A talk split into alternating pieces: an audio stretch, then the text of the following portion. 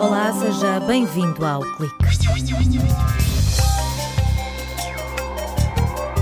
Um projeto que reuniu 15 parceiros de 10 países europeus recorreu à nanotecnologia para melhorar as propriedades de barreira dos biopolímeros de forma a serem usados no fabrico de embalagens para alimentos. O objetivo é ter alternativas ao plástico mais amigas do ambiente e incorporar sensores que aumentem a segurança do consumidor.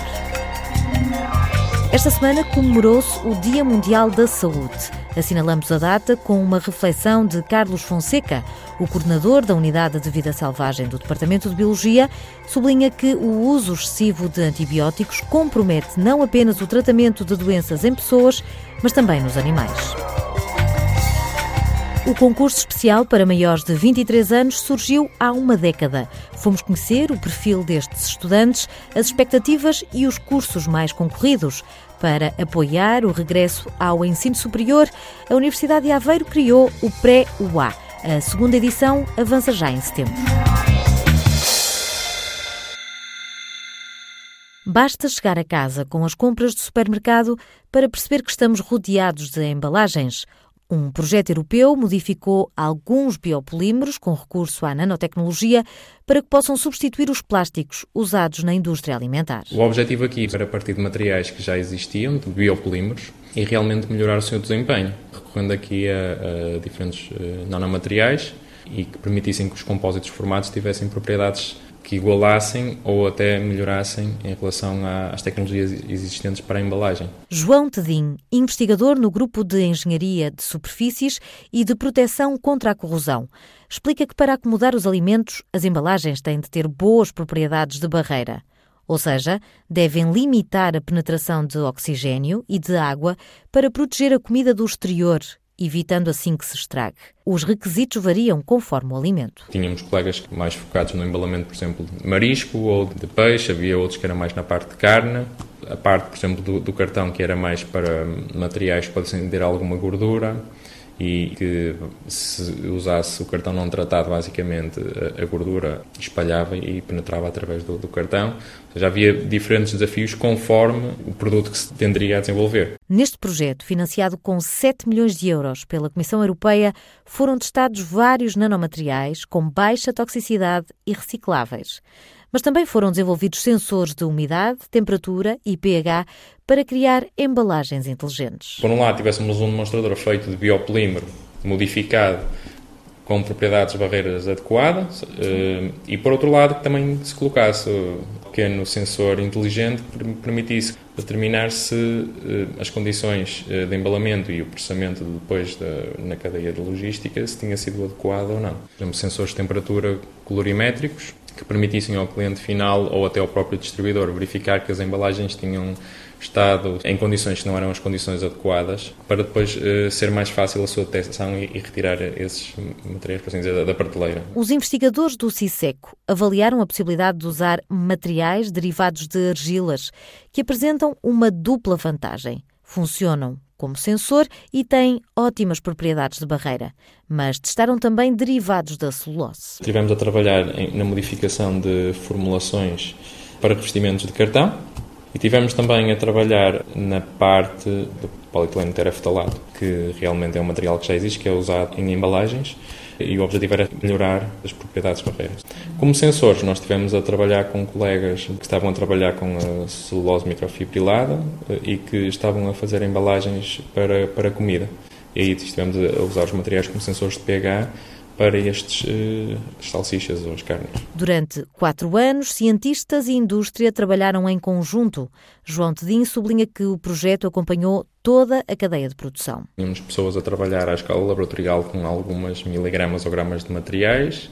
Depois, quando havia os materiais que tinham uh, melhores requisitos naquela primeira fase, aí faziam-se estudos mais detalhados, até chegar a uma fase de demonstração ou, ou piloto e tentar depois realmente preparar diferentes demonstradores já com as dimensões reais, eh, já que tivessem, de certa forma, sido processados como se fosse numa cadeia de, de, produção. A próxima etapa é pegar nas tecnologias verdes mais promissoras e avançar com um novo projeto focado nas aplicações à escala comercial.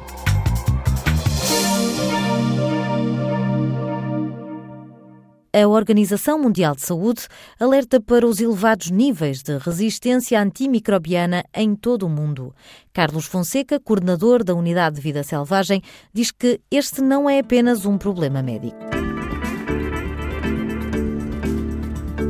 A Organização Mundial de Saúde, OMS, identificou a resistência antimicrobiana como sendo um problema ao nível da saúde pública, animal e ambiental e que pode comprometer o tratamento de graves doenças humanas. De facto, poderemos estar a entrar numa era pós-antibióticos e uma simples infecção, facilmente curável com um simples antibiótico, poderá matar. Isto prende-se com o uso excessivo e incorreto de antibióticos, o que faz com que as bactérias que seriam destruídas pelos antibióticos ganhem resistência, sendo cada vez mais difícil matá-las. No entanto, a resistência antimicrobiana não pode ser vista apenas como um problema médico ou veterinário. O aumento da sua incidência no homem e animais domésticos tem também sido associado ao aparecimento de resistência a antibióticos em animais selvagens. As interações entre a pecuária e os animais selvagens têm aumentado nas últimas décadas, principalmente devido ao facto da pecuária ser explorada em sistemas mais extensivos e de algumas espécies selvagens terem ampliado a sua área de distribuição. Assim sendo, a compreensão do papel dos animais selvagens nesta dinâmica, considerando um gradiente de pressão humana na paisagem, ajudará a identificar possíveis estratégias que visem reduzir o peso da resistência a antibióticos no meio ambiente. Vários cientistas advogam que, em certa medida, a resistência antimicrobiana é semelhante às mudanças globais. Contudo, uma grande diferença reside no facto de que, na resistência antimicrobiana, as alternativas ainda são muito residuais. Os cientistas defendem a criação de um painel que consiga incentivar a implementação de políticas de forma a prevenir a resistência antimicrobiana e o desenvolvimento de alternativas. Foi a opinião de Carlos Fonseca, investigador no Departamento de Biologia da Universidade de Aveiro.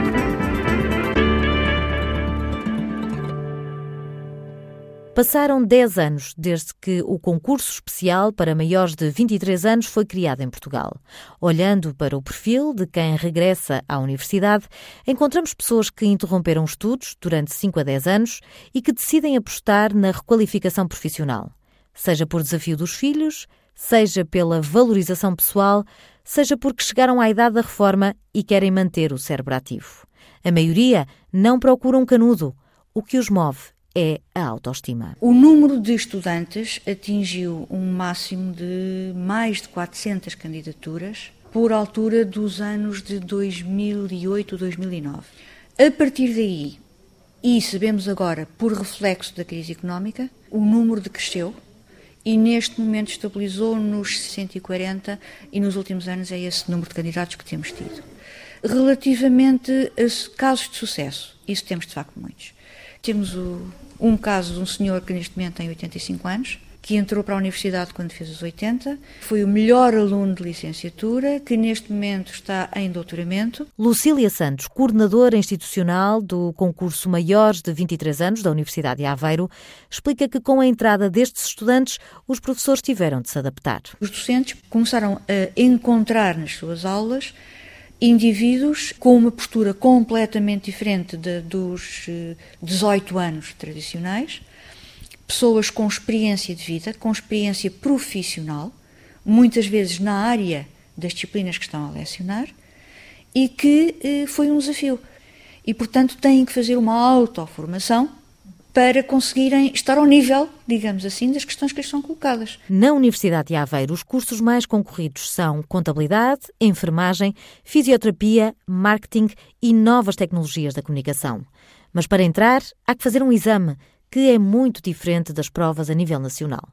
Por isso, desde 2007 que a Universidade de Aveiro tem sessões de preparação em várias disciplinas. O que detectámos foi que os candidatos estavam a preparar-se para o acesso à universidade, da mesma forma que se preparariam para um exame nacional. Ora, eh, o exame de acesso à Universidade de Aveiro pelos maiores de 23 não é um exame nacional e é desenhado de acordo com aquilo que os docentes entendem que os alunos devem saber quando entram na universidade. E, portanto, nós percebemos que tínhamos que apoiar estes candidatos para melhorar o seu sucesso. Este ano letivo, essa formação passou a estar estruturada no pré-UA.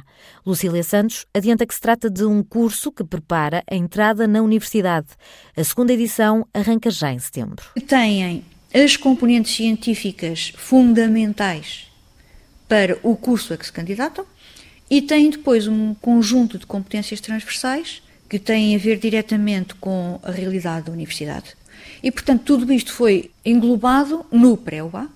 É um curso que tem a duração de 22 semanas, divididas em dois blocos. O objetivo é, de facto, a preparação destes candidatos para terem sucesso nas provas. Com cursos lecionados em inglês e habituada a receber alunos de todo o mundo, a Universidade de Aveiro abriu recentemente as portas a um grupo de estudantes sírios. Tendo a Universidade uma estrutura de acolhimento que é o pré-UA, nós vamos adaptando essa estrutura ao perfil dos alunos. Eh, vamos ver se eles entram diretamente para o primeiro ano da universidade ou se ficarão de facto a fazer a adaptação para depois as probabilidades de sucesso serem astronomicamente maiores. A experiência que eu tenho na minha prática letiva de alunos sírios é que são extremamente dedicados e que precisam efetivamente de algum apoio, nomeadamente nas competências linguísticas. Quanto ao concurso para maiores de 23 anos, as universidades de Aveiro e do Algarve procuraram compreender melhor esta realidade no âmbito de dois projetos de investigação. Os resultados vão ser divulgados a 18 de maio. Por hoje está tudo dito. Já sabe que estamos de volta no sábado com mais um clique. Até lá.